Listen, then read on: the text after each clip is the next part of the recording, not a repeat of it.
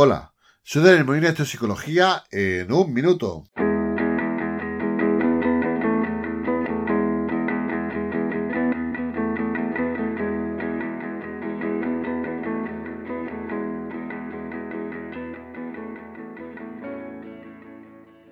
Toda relación de pareja debe fijarse en pilares tan importantes como son el amor, el respeto, la confianza o la libertad entre otros.